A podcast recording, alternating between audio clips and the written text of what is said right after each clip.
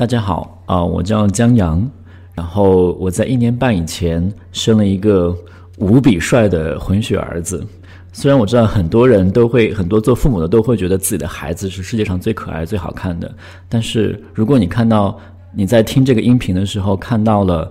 呃，我的这个儿子的一张一个小 banner，你就会知道我所言不虚。然后今天我想在一刻 talks 跟大家分享的就是作为单身爸爸。养儿子所学得的五件事。第一件事，呃，我们常常以前会说，我们都是哭着来到这个世界，然后又在别人的哭声中离开。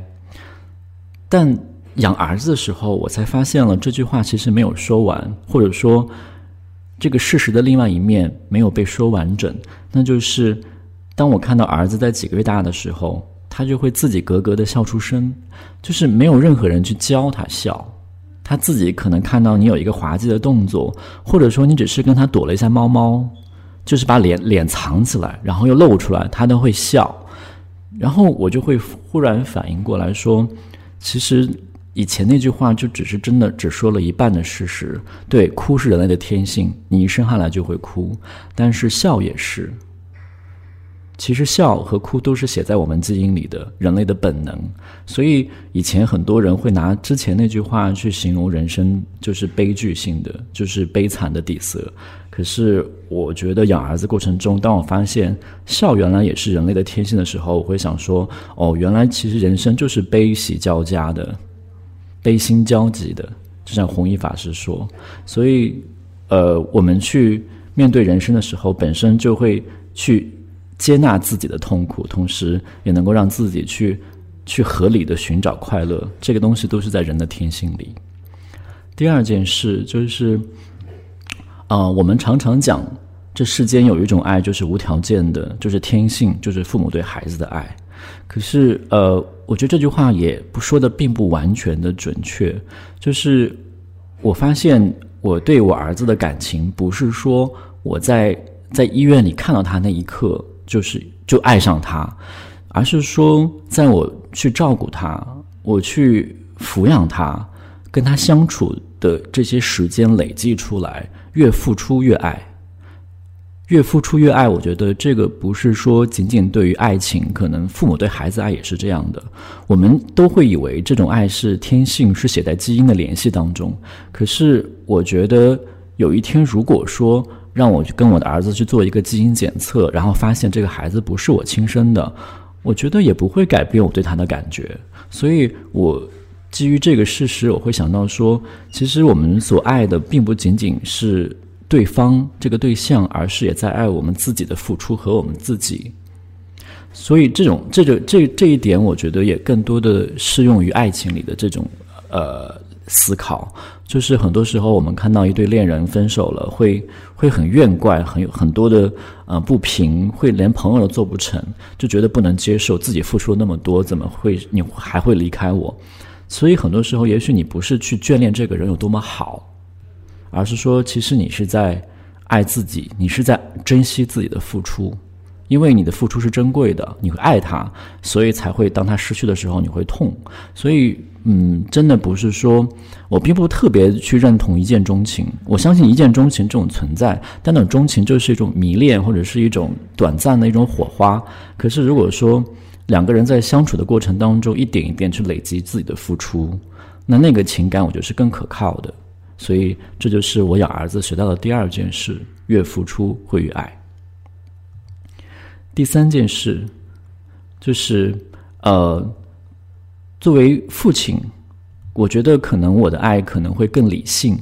就是很多时候，呃，很多父母他们会说，就是呃，嗯，比如说最近这两年有一个很大的悲剧，就是呃，马航失联，到现在两年过去了都没有找到。那很多失独的父母到现在也无法去接受这个事实，就是。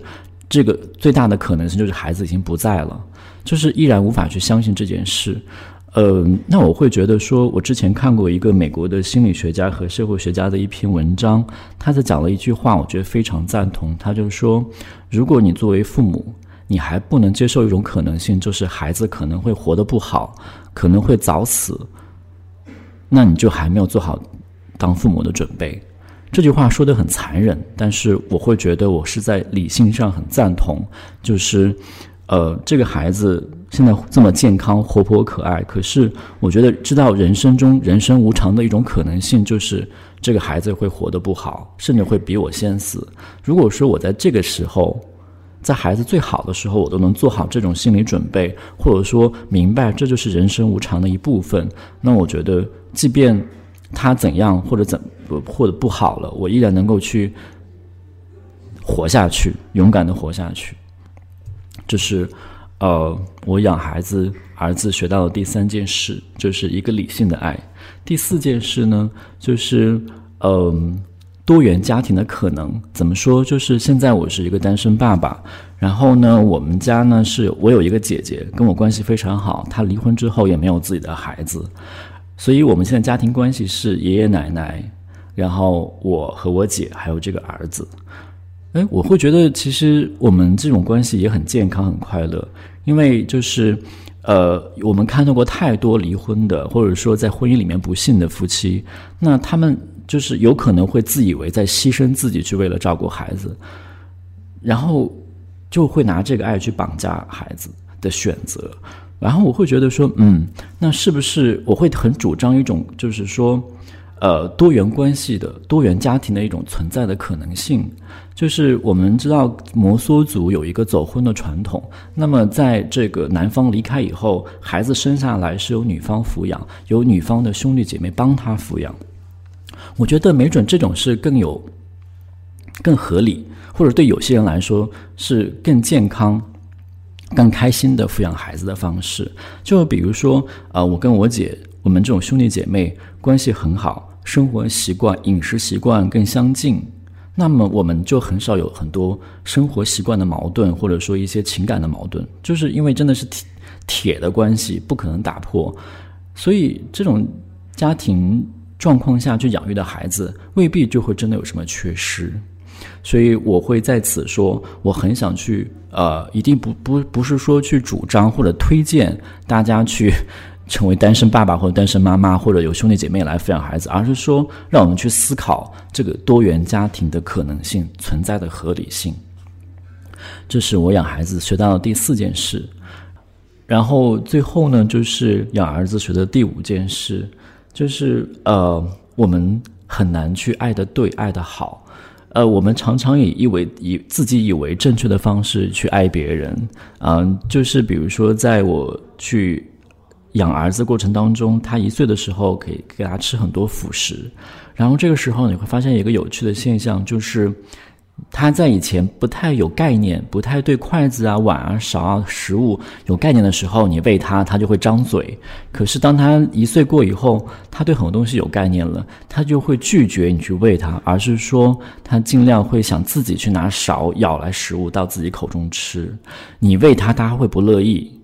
所以我由此就会感觉说，其实很多时候，我们父母对孩子，或者恋人之间，或者说我们很多关系好的朋友之间，都是这样。我们总是以自己认为对和好的方式去爱别人，而不是去想这种方式是不是对方喜欢和接受的。所以就会造成很多爱的问题和怨怪，就是为什么我对你付出了这么多，你还没有被感动，你还。没有回应，很多时候我们应该去反省，说我们是不是爱的对，爱的好。这点我觉得对父母来说也是更是如此。就是很多时候我们会听到一些，呃，父母会说：“我哎，我为你付出了一辈子，我为你把什么什么都牺牲了，甚至我跟你爸还在到现在还在一起，就是为了你。”但是这种话，我觉得听上去就很不理智。就是你有没有想过，这为这不是孩子要求你的，是你自以为的付出。然后我们甚有很多时候就会拿这种付出去要挟要挟孩子的人生，去去左右他的选择。所以我在想，其实父母对孩子之间、恋人之间、朋友之间，就所有存在爱的关系当中，我们都是自以为是的。所以，这个就提醒我们，常常要去反省自己，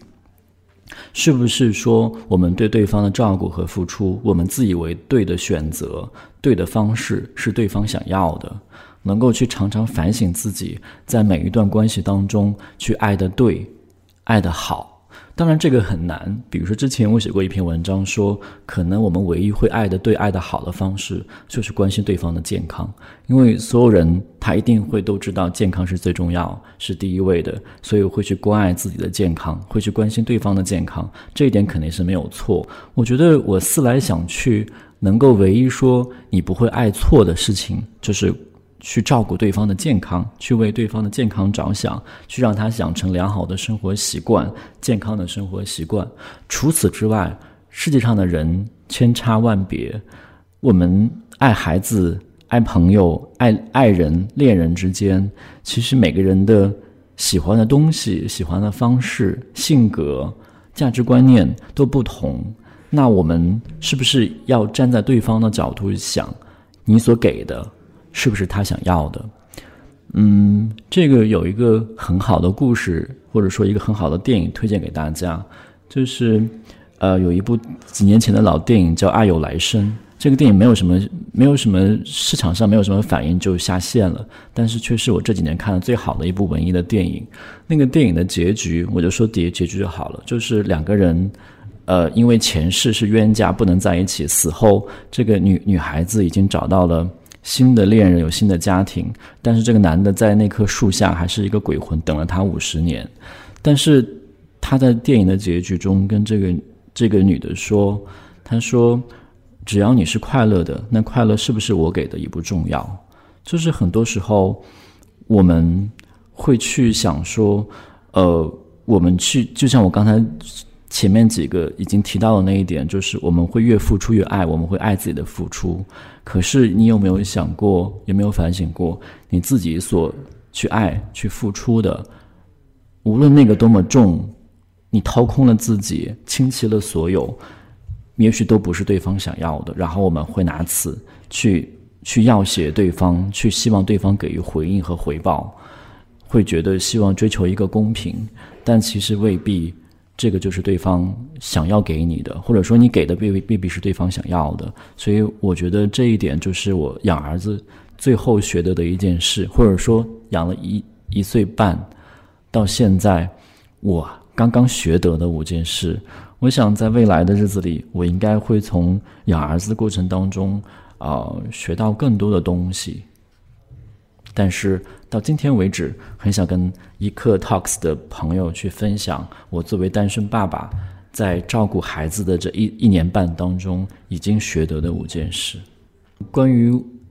未来的日子，就是我觉得有一句关键的话，就是我会跟儿子共同成长。有一句教育上的，我觉得说的很对的主张，就是一个一对父母能给孩子最好的教育，就是做好自己。而不是说一味的去牺牲自己。那我现在比如说有自己的事业，有自己的呃工作，有自己的很多追求。那我并不想说因为儿子的到来就去放弃这些东西，而是说去找一个合适的平衡。那我希望儿子未来也成为这样的人，就是嗯，你要去做自己，不管你这个自己做的跟别人都不一样。你现在有一个这么不一样的出身，有这么好的一个基因，有这么一个特别的家庭。那么，当你未来在做任何事的时候，你要去想说，这是你自己的人生，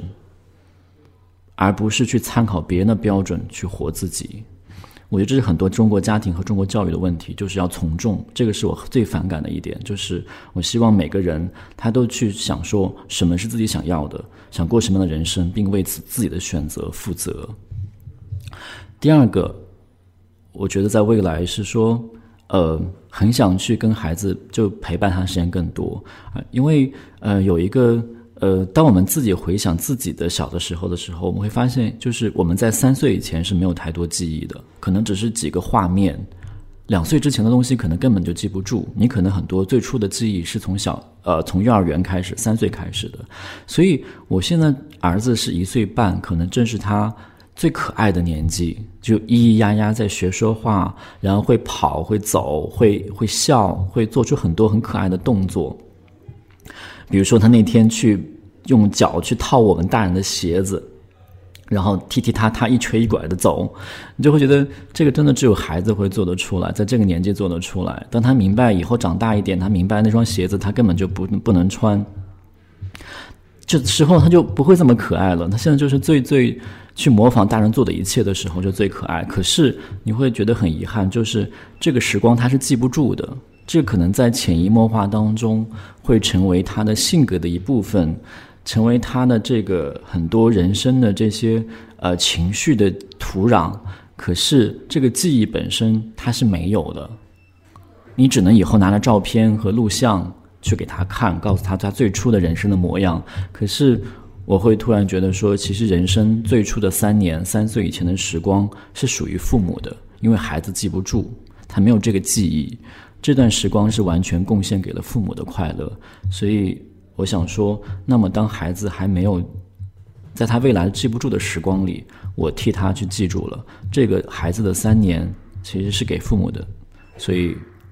这就想是让是往是让我想说，在未来陪伴他更多，我去帮他，我记住了他在人世最初的模样，而且他没有记忆，我帮他记住了。好，感谢大家今天来听